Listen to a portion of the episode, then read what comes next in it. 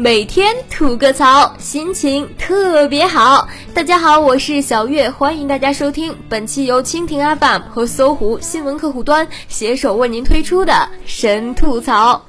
啦啦啦啦啦啦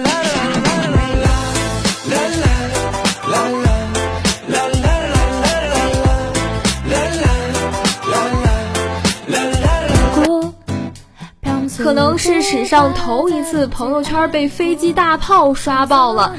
中国人民抗日战争胜利七十周年大会专项演练自八月二十二号夜间至二十三号上午，在天安门地区及长安街沿线举行。也就是说，很多北京的朋友在星期天的早晨是被低空飞行的战斗机、武装直升机、空中预警机、空中加油机叫醒的。那种骄傲的感觉，就像是我家的沙发被林志玲坐过一样。今儿呢，咱秀的不是飞机，是房价。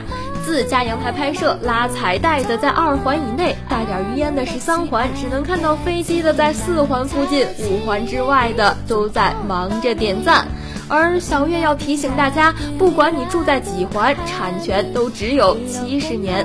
而亲临现场观摩预演的都是指导房价的，喏，就是他们。迎面向我们走来的是手机方队，他们拿着手机，雄赳赳、气昂昂，喊着响亮的口号向我们走来。同志们好，首长好，天安门 WiFi 密码是多少？What？因为大阅兵，最近北京的天气也是蓝得醉人。继两会蓝、A 派克蓝之后呢，北京市民又迎来了阅兵蓝。讲真啊，如果不是出门不好坐车，真希望北京天天开大会。说真的，对于普通人而言，阅兵也就是围在电视机前吃着爆米花、嗑着瓜子儿、吹着空调看个热闹。但对于被检阅的士兵就不一样了，尤其是那些细皮嫩肉的女兵们，参阅之前都是白雪公举，之后呢，之后啊就变成了哈利贝瑞了。对于三体粉而言，周末还有一个大事件。刘慈欣《三体》获雨果奖。据悉，雨果奖堪称科幻艺术界的诺贝尔奖，这一次是亚洲人首次获得雨果奖，据说也是中国科幻小说走出国门、走向世界的重要一步。严重祝贺大刘！随着科技越来越深刻地影响到日常生活，以及人类对于宇宙探索的不断进步，科幻文学很可能成为未来的主流文学。不过，对于中国科幻小说走出国门这个说法，我并不是很赞同，因为走出国门是国足的专属，其他人都不可以掠人之美的。这三体小说又得大奖，电影制片方表示压力很大。三体制片尊重原著，无上限追加投资。制片方表示要不计后果的将电影做好，要无上限的追加投资整特效，也要尊重原著进行改编。书里体现的好的情节我们全有，书里没有的情节，我们和刘慈欣老师商量过后也增加了一些。所以第一部电影就是第一本书。关于尊重原著以及无上限投资，小月个人呢是这样理解的：对于这样一部不需要仰视的作品，说人话就是跪着读，老老实实照着原著拍就好了。尤其是在视觉效果上，不要偷工减料，否则那些死忠三体粉的吐槽可是无下限的哦。好像股市跌起来也是没有下限啊。看了一眼大盘，吓得我把键盘都掉到地上了。A 股遭遇开门黑，创业板开盘跌逾百分之五。今日。在全球股市血洗的冲击之下，沪深两市双双大幅低开。沪市开盘报三千三百七十三点四八点，下跌一百三十四点二六点，跌幅达到了百分之三点八三。深成指报一万一千三百九十九点六六点，下跌五百零二点三九点，跌幅达百分之四点二二。创业板指则以两千二百二十二点五四点开盘，跌幅达百分之五点一。黑色星期四，黑色星期五，黑色星期一，周六日暗自庆幸，多亏这两天休市啊。小月呢想起前几天某位高人对大盘的总结，郑金说我不买了，按照市场规律来吧。大盘说行，那我死给你看。感情 A 股也是在跟人学碰瓷啊！国家队救市就正中下怀，要是不救，就看你那熊孩子是怎么撒泼打滚的。好孩子别闹了，快起来吃糖！六千亿养老金获准入市。八月二十三号，国务院印发了《基本养老保险基金投资管理办法》。投资股票、股票基金、混合基金、股票型养老金产品的比例合计不得高于养老基金资产净值的百分之三十。公开资料显示，二零一四年末国内养老金累计结存三万五千六百四十五亿元。据测算，扣除预留支付资金，全国可纳入投资范围的资金总计两万多亿元。按照不高于百分之三十的比例，约有六千多亿元资金可以。进入股市，办法又说了，养老金参与股指期贷、国债期货交易，只能以套期保值为目的。也就是说，人家是来赚钱的，不是帮小散解套的。所以最近股市大跌，是为了迎接养老金进场抄底吗？想当初，小月呢跟朋友借来了一千块钱去炒股，说三个月之后给他变出一部。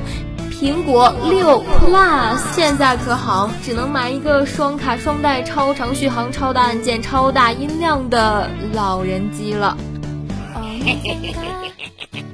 心好累啊！如果没有帅哥草友爆照鼓励，简直是说不下去了。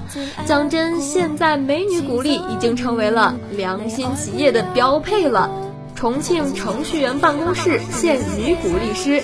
今年六月，重庆某 IT 公司就引进了三名鼓励师，分别为女神、萌妹、女王三种类型，基本覆盖了所有宅男的喜好范围，让工程师们直呼春天来了。那么，鼓励师的工作具体都是什么呢？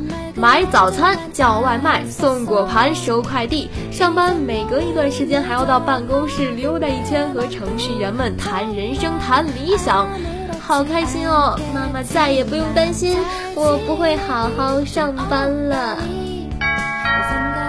小明说：“老板，这写代码的可以下班回家带回去写吗？”老板说：“当然可以啦，按时交货就行。”小明说：“那个古力斯，我可以连命打包带回家吗？”老板说：“给我滚出去！”有人呢曾经把单身旺分为三六九等，据说呢最高级别是单身獒。可是你知道吗？獒已经不如土狗了，藏獒经济神话破灭，还不如土狗，送都没人要。据媒体报道称，在过去两年，放缓的经济形势以及政府的反腐行动，加速了藏獒泡沫的破灭。有人曾经问过一位玩了十多年藏獒的老板：“你到底是爱狗还是爱钱呢？”该老板笑着回答：“这个问题我自己也想了好久，后来发现，我还是爱钱。不值钱的狗，我连看都懒得看。”所以，藏獒等名贵狗虽然享受着锦衣玉食，其实幸福指数并不如土狗。人类养你都是为了图钱，养我才是真爱哦。一只土狗骄傲地对藏獒说道：“别人修纪念碑都是为了纪念可歌可泣的丰功伟绩，他们忙不迭地修纪念碑是为了什么呢？”陕西滑坡体上游将修纪念碑。八幺二突发特大山体滑坡事故应急救援指挥部现场总指挥商洛市常务副市长高健告诉记者，正在制定的灾后治理方案初步计划将滑坡现场封闭半年之上，并在滑坡体上修建纪念碑和广场，供家属和社会各界人士祭拜。最终方案正在审定过程当中。这滑坡是天灾还是人祸？搞清楚了吗？这个碑是为了纪念当时对大自然环境的破坏吗？转移了社会的注意力，还开发了一个新的景点，这也真是太机智了吧！此前还有人说要在天津港爆炸地点修建纪念碑，纪念牺牲的消防员。嗯，最好呢要把整个事故调查报告都写到碑上，尤其是相关负责人的名字要用加粗加大号字体，否则纪念碑就不是纪念碑，而是雷峰塔。今天小月就为您吐槽到这里，各位草友们，我们明天见。